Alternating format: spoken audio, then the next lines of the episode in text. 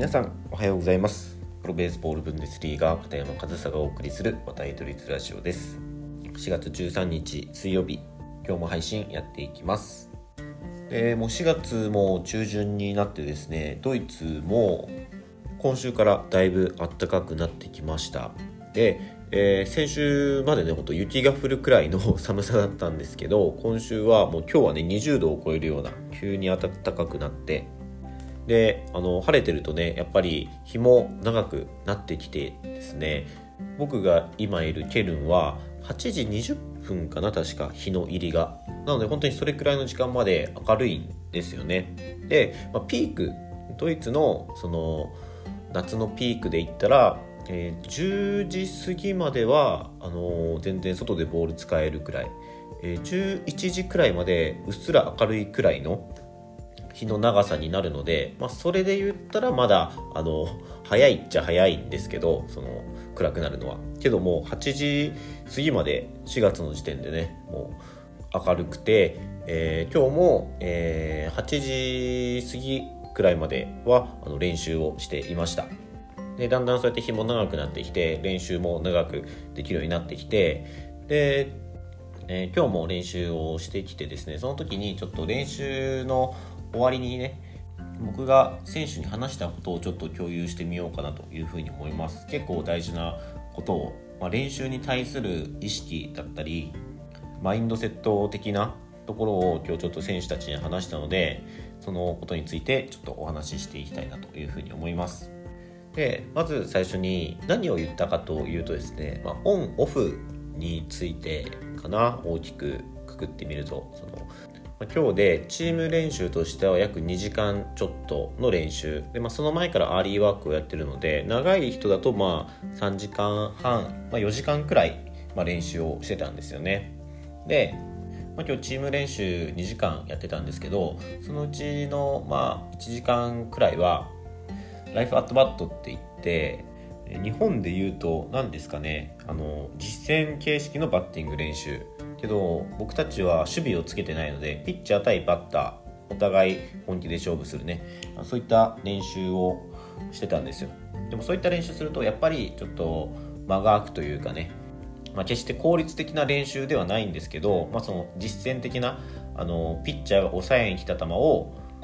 打つバッターとしてはね。でピッチャーも本気で打ちに来るバッターを抑えるっていうそのお互いが勝負としてねあのただ投げる打つの練習じゃなくそこの駆け引きだったり間の取り方だったり、まあ、そういった実践的な、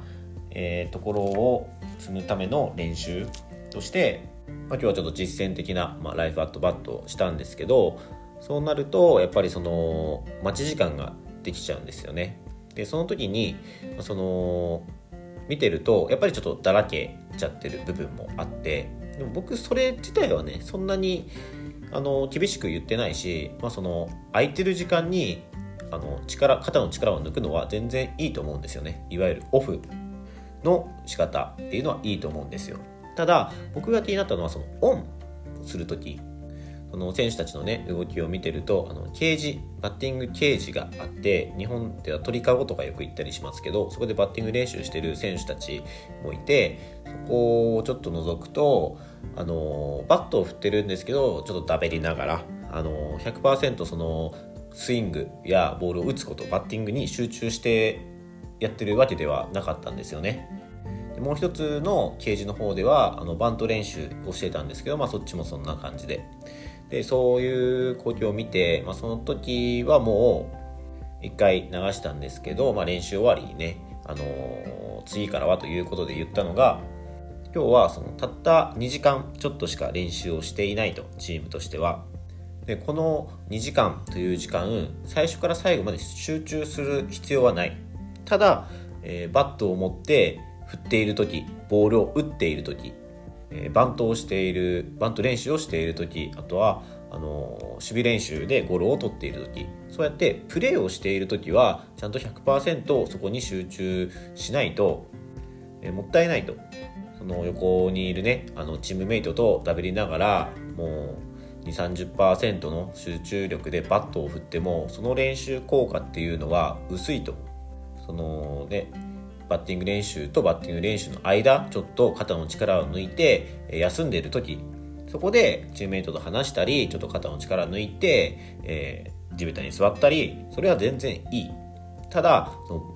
プレーをしている時に手を抜くのは違うと、えー、野球はねその攻守交代があってその攻撃の時グラウンドに立たずにベンチに座っていていいスポーツなんですよ。だから試合中も1回のそのプレイボールから試合終了のゲームセットまで集中し続けないといけないスポーツではないんですよね。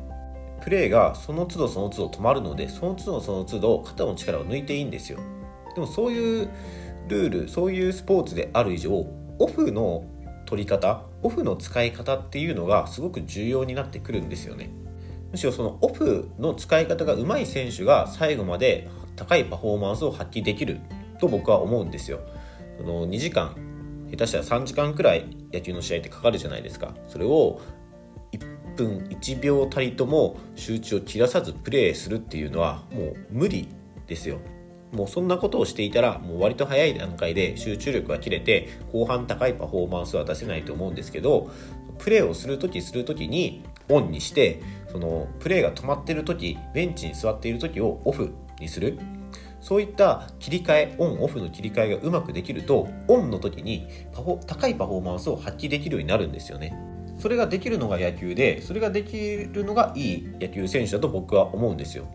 その10分15分動きっぱなしのそのバスケットボールとかね。その時間ね、集中して動き続ける、まあ、動き続けてたら逆に肩の力オフができないのでね。そのその時間ずっと動き続けて集中し続けてっていう方がどっちかというとその集中力そのオンオフがない分